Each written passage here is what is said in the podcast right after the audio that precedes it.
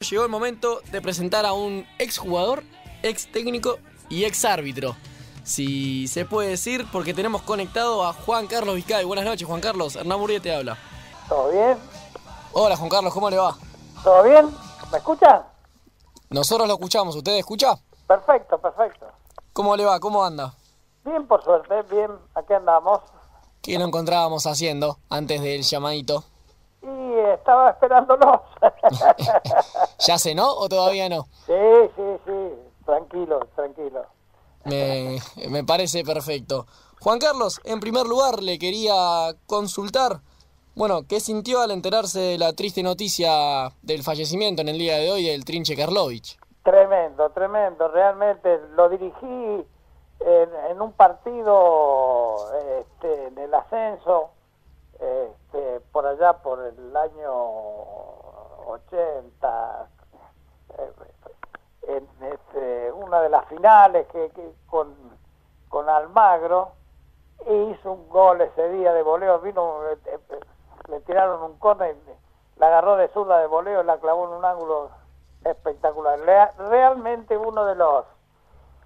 nosotros los atorrantes del, del fútbol, los que anduvimos este, eh, jugando en el potrero descalzo hace 60 años, este, eh, para nosotros el, el- Trinche era uno de los de los representantes del fútbol del potrero, ¿no? Realmente, realmente, eh, una tristeza absoluta, realmente, y bueno, pero las cosas pasan a veces, ¿no? Y, y nos duele el alma realmente. Sí, la verdad que sí, una noticia que para el mundo futbolero en el día de hoy fue muy dolorosa. Juan Carlos, le quería comentar que tengo conectado vía telefónica a dos colegas, amigos, Wally Uberne y Martín Dalago, que le quieren hacer algunas consultas. Con mucho gusto. ¿Qué tal, Juan Carlos? Lo saluda Martín Lago. Quería consultarle, trayéndolo un poquito más a la actualidad, al fútbol argentino, River. Eh, hace poquito perdió en las últimas, en la última fecha el campeonato River y quería consultarle su opinión sobre eso, cómo vio ese momento y qué, qué cree que pasó. y el fútbol tiene estas cosas, ¿no? Este, eh, lo que hemos recorrido el fútbol desde, de- desde infantiles, desde, eh, divisiones inferiores, este, sabemos que la pelota pica, pega y entra, o a veces pica, pega y sale, ¿no? Este, muchas veces eh, suceden eh, resultados que uno no espera y, y por ahí este, se dan algunas cosas que eh, por ahí no merecían otra cosa, ¿no? Así que, este, pero bueno, eh, lo importante es seguir peleándola y darle para adelante. Este, pero pueden suceder estas circunstancias, ¿no es cierto? Me imagino a, a Matías, a su hijo, a Marcelo Gallardo, eh, no sé, tampoco me los imagino demasiado re- reformulando la pregunta, porque están tan acostumbrados a ganar que tal vez ni siquiera se lo esperaban.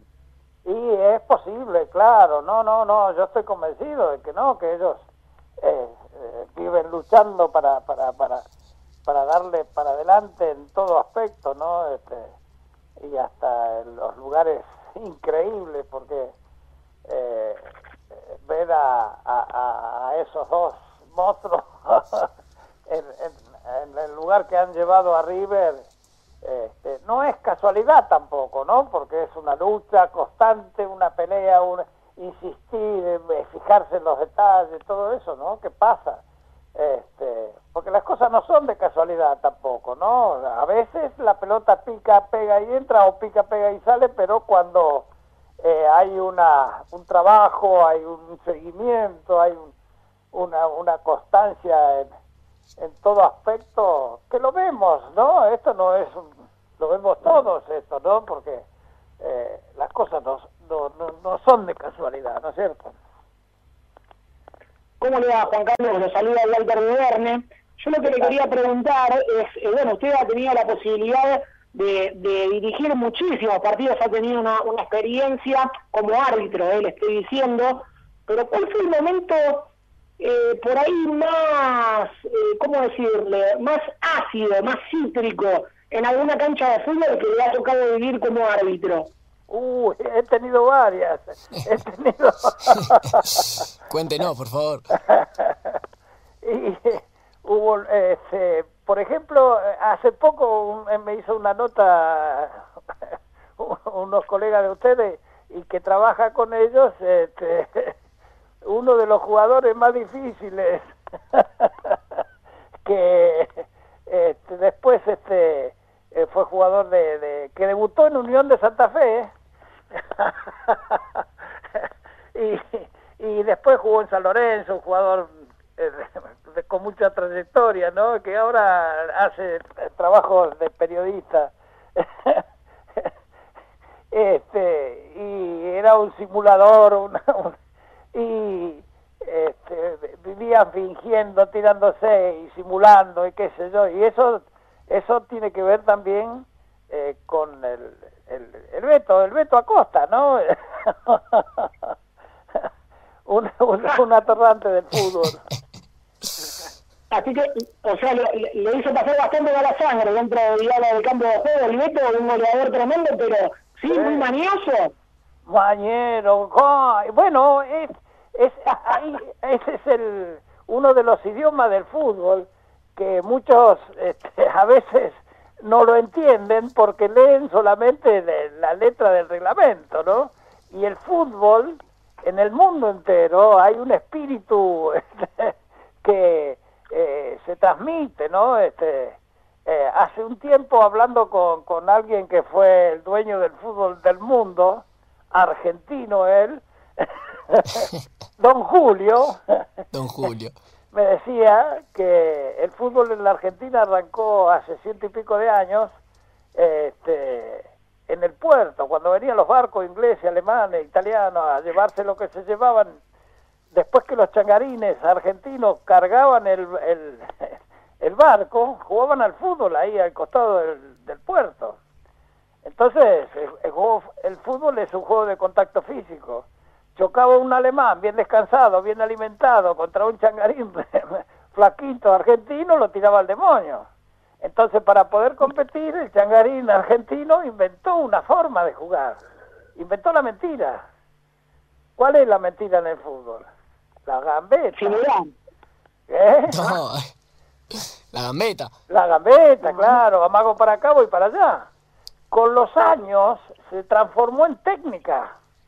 Y hoy, este, lamentablemente, estamos sufriendo la desaparición de la gambeta en Argentina, ¿no? Que lamentablemente, este, eh, para tener un enganche con, con esas cosas vemos muy pocos jugadores que vienen del extranjero, ¿no? Juanfer Quintero.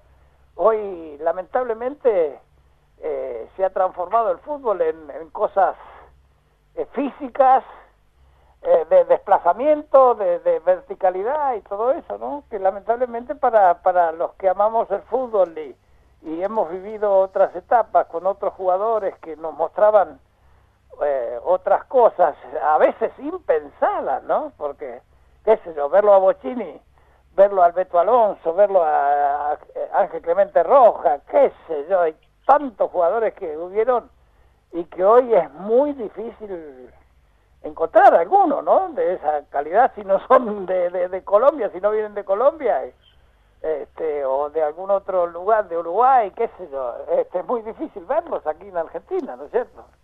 Muy bueno, muy bueno lo que cuenta Juan Carlos. Y yo lo que le quiero eh, consultar también, bueno, su trayectoria y su carrera como árbitro le han dado la posibilidad de después de volcar eh, en la pluma, en las líneas escritas que, que ha tenido la oportunidad de analizar a otros árbitros, de criticarlos para bien o para mal. ¿Cuál fue el mejor árbitro para usted o que para usted eh, más justamente, porque obviamente, eh, a ver, no le voy a sacar el tema del VAR y demás porque no tiene sentido, pero el árbitro obviamente convive con el error porque son milésimas de segundos y el que entiende un poquito de fútbol sabe que en milésimas de segundos el error humano es, eh, es crucial y, convive con el fútbol. Pero para usted, ¿quién era el árbitro que menos cerraba o cuál era el más justo? Bueno, eh, eh, estás, estás tocando un tema eh, realmente eh, que coincido totalmente y inclusive voy a dar mi opinión con respecto al VAR, ¿no? Que le quita la esencia al juego fútbol. Coincido totalmente porque el juego fútbol precisamente tiene que ver con el ser humano y el ser humano se equivoca y el ser humano eh, falla. Entonces, este, el, fútbol no es un juego de perfección, al contrario. Y, y, escuchando a, algunas personas este, con mucha con mucha capacidad de, de, lectura, de psicología y qué sé yo, eh, escuchado en algún momento algún profesor decir que desde el inicio de la humanidad el ser humano quiere ver lo que quiere ver. Y el fútbol es una actividad que tiene miles de comportamientos. Hay este, eh, gente que corre, gente que gambetea, gente que salta, y cada uno de los, de los espectadores eh, puede quiere ver cosas diferentes. Y hay gente que quiere ver a alguien que corra, hay gente que quiere ver a alguien que meta la pierna fuerte, hay gente que... Y, y todo eso el fútbol lo alimenta y lo da. Yo creo que es un error muy importante el que está cometiendo la FIFA en llevar a la perfección. El fútbol no es perfecto. El fútbol tiene errores, hay, hay situaciones que complican, que a veces hacen eh, cometer errores a los árbitros.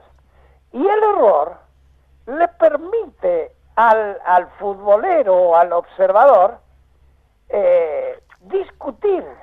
Y la discusión trae polémica y la polémica trae apasionamiento, algo maravilloso que son muy pocas las actividades deportivas que tienen ese, esa, esa, esa posibilidad, ¿no es cierto?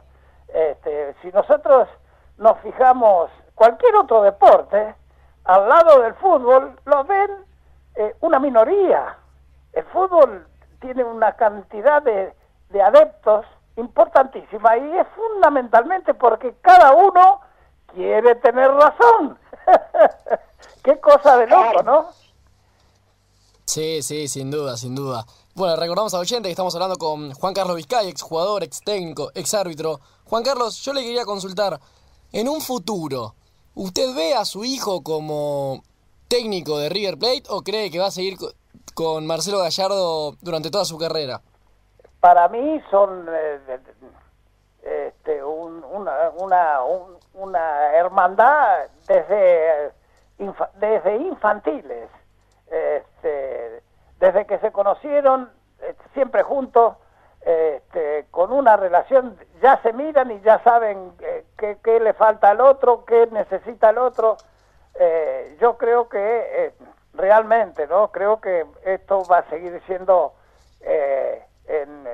en, los mejores niveles como cuando eran chicos que estaban en, un nivel de divisiones inferiores, ¿no es cierto? O sea que va más allá de, del lugar donde se encuentren, ¿no? Es mi punto de vista, me puedo equivocar, ¿no? Pero este, yo creo que ese es, eh, hay un afecto muy grande y hay una relación este, como una hermandad, ¿no es cierto? Sí, sin duda, sin duda. Juan Carlos, se nos está yendo el horario de, del programa, ¿eh? le queremos agradecer por este tiempo, si es por nosotros, nos quedaríamos toda la noche charlando, contando anécdotas de, de su paso como jugador, árbitro y técnico, porque creo que es de, de las pocas personas que tuvo la posibilidad de cumplir los tres roles. Para cerrar, ¿qué nos puede contar acerca de ese triple rol que, que tuvo? Bueno, eh, hay alguien que, que, que es responsable del del afecto por el fútbol que fue mi padre, que también fue futbolero y me, transmitió el amor por el juego, ¿no? Este, y anduve, eh, he hecho cada sacrificio, realmente. Fui jugador de inferiores de, de Tigre, de Independiente, iba hasta Avellaneda, de acá de, de, San Fernando hasta allá, hasta a los entrenamientos de divisiones inferiores, bueno, he estado en cada lugar que no lo puedo creer, ¿no? Y el fútbol, este, un día apareció la posibilidad, jugué en la primera de, eh, hice la pretemporada con Tigre un día y cuando eh, Antonio Villamor se dio cuenta que tenía edad de tercera, quiso conseguir un, un, un contrato más y bueno, yo me fui al porvenir, después jugué en Sportivo Barraca, qué sé yo. Y, y después el fútbol, a través del arbitraje, me llevó por el mundo, eh, visitar y conocer lugares increíbles, estar en Francia, España, Grecia, Turquía, qué sé yo, Estados Unidos. Se conoció el mundo. El mundo, el mundo, realmente. Y como técnico, eh, eh, salimos campeones con, eh, con Ricardo Calabria, otro loco del fútbol también. Este, salimos campeones con el Porvenir, ascendimos de la B al Nacional B. Después estuvimos en Almirante Brown, Isidro Casanova y qué sé yo. Bueno, hoy estoy todavía este, trabajando con Sportivo, eh, con eh, Ferrocarril Urquiza Senior.